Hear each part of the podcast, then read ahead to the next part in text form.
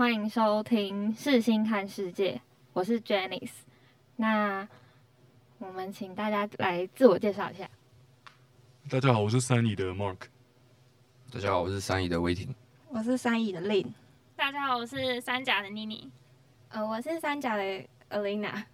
我是三甲的 Hannah。大家好，我是三甲的李欧娜。好，那我们今天想要探讨的主题就是大家现在在关注的核废水的事件。那大家也知道，在二零一一年的时候，强震和海啸袭击了日本的东北部，然后造成了一万九千人罹难，而且福岛的核废厂里面六座有三座是熔毁的状态。那核废水到底是？怎么样产出的呢？是为了要让反应炉里面保持稳定，所以必须要加水，让里面呃去冷却，然后造成这个污染的水。那这个核废水里面，就就算经过了净化，还是会有氚的成分在里面。那氚就是大家所知道的，就是。可能在大量的情况下才会对人体有害。那基本来说的话，如果是少量的话，对人体是没有害的。可是人们只要一听到对人体造成伤害，反应都会非常激烈。那穿这个元素呢，在我们日常生活中其实也非常常见。只要是会让，只要是需要在黑暗中发光的物品，基本上面都要用到穿这个成分。那在四月二十六号的时候，也就是昨天。因为核废水排放的关系，造成很多就是韩国的渔民很不满，所以他们昨天呢就集结了三百五十艘的渔船，然后去呃要求日本政府撤回这个决议，然后也希望呃韩国政府呢能够替他们发声。那日本究竟是什么原因不采取固化核废料等其他方式去处理，却要把它？排入大海是不负责任吗？还是觉得是因为自尽的问题呢？嗯，我前几天刚好看到一则报道，就在讲说，日本之所以会选择把核废料排放到大海里面，是因为它所需要花费的成本和电力是最低的。这样，啊，日本经济部水利署在这之前也包含，呃，发表了许多不一样排放的方法，像是电解、分解，或是把直接把核废料埋在土里面。那他们最后会选择直接排放到大海里，是因为它所需要花费的成本和人力资源相对来说是最低的。那这种方法不仅仅是，呃，对对，日本的本土来说虽然是没有问题，但是它把整件核废料的问题扩散到整个地球上每个海域。那根据电脑以及科学家的计算，在三年之后的美国、加拿大都会受到核废料。排放到海水扩散的影响，那再往后计算个十年，整个地球的海域以及渔业生态，还有人民的健康都会受到影响。那这种报道我还是第一次看到，不知道以前有没有这种类似到排放到大海里面的案例。嗯，人类之前是没有就是核污水的排放。就首先举日本为例，就是日本的渔业人民，他们就先表示了反对。的态度，因为他们怕说形象啊会受损，所以他们就持反对。然后如果实际上造成了经济损失的话，他们说他们的东京电力公司会给予赔偿。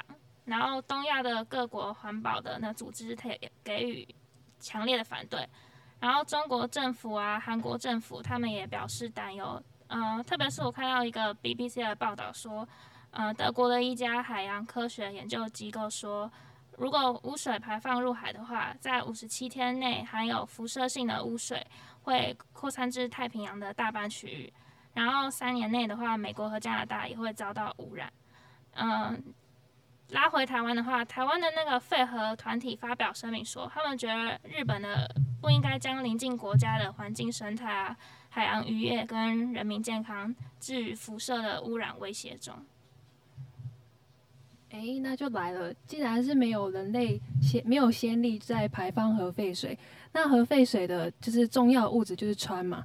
那氚它是一种放射性的元素，那它如果流入到海里的话，其实它是需要经过很长的一段期间，利用水循环的方式去让它就是整个代谢掉，也不算代谢，就是让它整个川的那个消失。这样，那这样子的话，它对海洋的生态其实还是有点影响的啦。因为我觉得，就是虽然说穿在刚才有讲到说是一个很就是很常见的东西，但是我觉得只要在吃的环吃的东西上面能减少一些呃放射性的元素，对大家都是比较好的。那我想请问一下尔琳娜，你觉得这样穿的物质在海洋里面的话，它对于生态的影响是有什么关系吗？呃，如果穿排放到海里面的话，就是一定会造成很大影响。我相信大家都应该很喜欢吃海鲜吧，所以在什么像在什么市场啊，或者是餐厅啊，就是最贵的其实都是海鲜，所以大家的话就是一定想说能吃就吃啊，因为海鲜真的是算蛮好吃的。对，但是如果假如穿排放到海里面的话，对海鲜真的一定会有很大的影响。就是因为我们是我们人类是身为金字塔，呃，叫什么？嗯，叫什么？是是对，食物链食物链最高层，所以就是毒素的话，假如穿真的排放到海里面的话，那些就是毒素的话，就是会慢慢一点，嗯，慢慢的累积，然后身为食物链最高层的我们，就是一定会受到影响。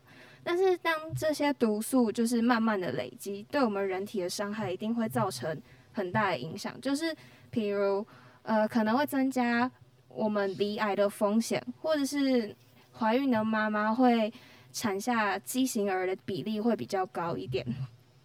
所以，食物对我们来说真的是还蛮重要的。所以，这一定攸关到我们自己的健康嘛，对不对，李优娜？可是像你刚刚提，就是说，呃，人们就说我不想要喝到有穿的水啊，或者是我不想要吃到那个鱼身上有穿。但是，就是其实穿这个东西对我们人体的影响，并不是那么大的。因为，然后怎么说？呃，穿这个东西它的生物半衰期是十天，就是说它在它用十天呢，就可以在一个，就是这个物质会在人体里面，就是它的活性之类，它会减少一半。就可能那只鱼，它在水里面游个十天的时候，东西就已经剩一半了。再多游个十天，又再剩一半。然后等到你吃到那条鱼的时候，大概也没了吧？对啊，就是其实不会对你身上造成什么太大的影响。而且，呃，日本政府他们在把就是那个核废水排进海洋前，一定会经过处理吧？因为这是一个蛮大的问题啊。他总不能想说啊，不行不行，我装不下，我装不下，啊，我就直接倒进去。他一定要先就是。稀释过、处理过，把里面有害的物质、有放射性的东西降到最少最少，再排才排出来吧，对吧？而且像他们，他们是说他们要在呃两年后吧，两年后再来进行这个呃，我怎么讲活动吗？对，就是他们还有更多，就大概两年的时间，可以让他们这个技术变得更更好，可以过滤的更棒。对，没错。可是政府是不是不知道他们日本的人民其实很不满？因为其实像刚刚说的，韩国人民不满，那其实他们当地居民更不满。因为从核灾以来，许多国家已经停止从日本进口一些海鲜，所以这次排放废水的决定让很多人民非常生气跟抗议，因为会让其他国家对日本更加的不不不信任跟担心。然后这样，因为没有人跟他们买海鲜，然后他们就没有工作，他们就失业，然后他们都对政府这个自私行为感到非常的困惑。然后因为最近是他们的正式捕捞期，所以他们渔民都觉得最近的决定这个的时机真的很糟糕。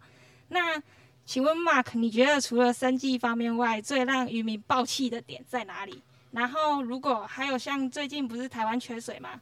如果未来排放了那些废水，然后他们蒸发成雨水？然后下来台湾，你可以接受吗？呃，我先讲第一点哈。呃，我前几天看新闻，我是看到说，渔民刚主要反对的点是政府就是会不对外做解释或宣传。像其实福岛的渔船里面的辐射含量是二零一八年就只剩一半。那还有这次要排放水的浓度，他们法规定的是原本日本法规。核废水的四十分之一的浓度而已。那其实这些日本政府都没有在对外宣传这些事情，只有福岛渔民自己知道，甚至在福岛以外的日本渔民都鲜少听到这些新闻。